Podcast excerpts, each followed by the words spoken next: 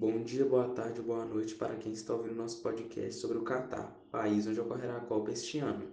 Espero que vocês gostem. Eu sou José Vitor e os participantes são Matheus, Pedro, Yuri e Raí. Bom dia, boa tarde, boa noite. Meu nome é Raí e eu vou falar sobre a localização e governo do Catar. O Catar é um país localizado na Ásia Ocidental, tendo uma extensão de terra cercada por água em quase todos os lados, que abrange uma área de 11.610 km até o norte do Golfo Pérsico fazendo fronteira com a Arábia Saudita e separado do país Bahrein pelo Golfo. Agora eu vou falar sobre o governo. O Catar é governado por uma monarquia absolutista. A família Al-Thani está no poder desde o século XIX, sendo que não há eleições independentes e partidos políticos no país. Na atualidade, o chefe do governo é chamado oitavo emir do Catar, Tamim bin Hamad Al-Thani, escolhido pelo seu pai no ano de 2013. Oi, meu nome é Yuri e vou falar sobre a população e a língua do Catar. O país possui 2,881 milhões de habitantes, sendo a capital e cidade chamada Doha, a mais populosa do Emirado do Catar. Ela tem uma população de 956.457 habitantes na cidade em si, com uma população total próxima a 2,3 milhões. A cidade está localizada na costa do Golfo, Pérsico, no leste, e também é o centro econômico do país.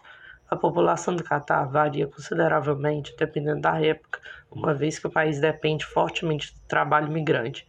Em 2020, a população total do Catar era de 9,8 milhões, dos quais 313 mil eram cidadãos do Catar e 9,3 milhões eram estrangeiros. Os estrangeiros não árabes constituem a grande maioria da população de Catar. Os indianos são a maior comunidade, seguido por nepaleses, filipinos, bengales, singaleses, paquistaneses, entre muitas outras nacionalidades. O Catar é fluente da língua árabe, que é uma língua semita central, parente próxima do hebraico e das línguas neoramaicas. Pertence à família das línguas semíticas, que por sua vez compõe o tronco linguístico das afroasiáticas. Oi, eu sou o Pedro e eu vou falar sobre a economia do Catar. Atualmente, é um dos países mais ricos do mundo e, segundo o relatório global de competitividade, é uma das nações com a menor carga tributária do mundo. A economia baseia-se especialmente na exportação de petróleo e gás natural, que juntos representam em torno de 50% do produto interno bruto do país. O PIB do país foi de 166 bilhões de dólares em 2017 e o PIB per capita é em torno de 124 mil dólares. O real catarense, ou catariano, é a moeda do Catar, tendo como notas a de 1, 5, 10, 50, 100 e 500 reais, e moedas de 25 e 50 de RAM. Também possui uma inflação de menos 2,8%. Opa, eu sou o Zé Vitor e eu vou trazer aqui algumas curiosidades sobre o Catar. A primeira curiosidade é que o Catar é um país muito pequeno. Apesar de ser uma das nações mais ricas do mundo, principalmente pela exportação de petróleo, o Catar é um país pequeno. A segunda curiosidade é que o Catar possui o aeroporto mais luxuoso do mundo. O aeroporto internacional de Hamad, na capital de Doha, é considerado por muitos o mais luxuoso do mundo. Turistas que fazem conexões por lá têm privilégio de desfrutar de passeios gratuitos pela cidade, acomodação e alimentos grátis, a depender da duração da parada. A terceira curiosidade é que em grande parte do Catar o álcool é proibido. O consumo de bebidas alcoólicas é ilegal em, em quase todos os lugares do Catar. Isso mesmo, nada de cervejinha, caipirinha ou vinho.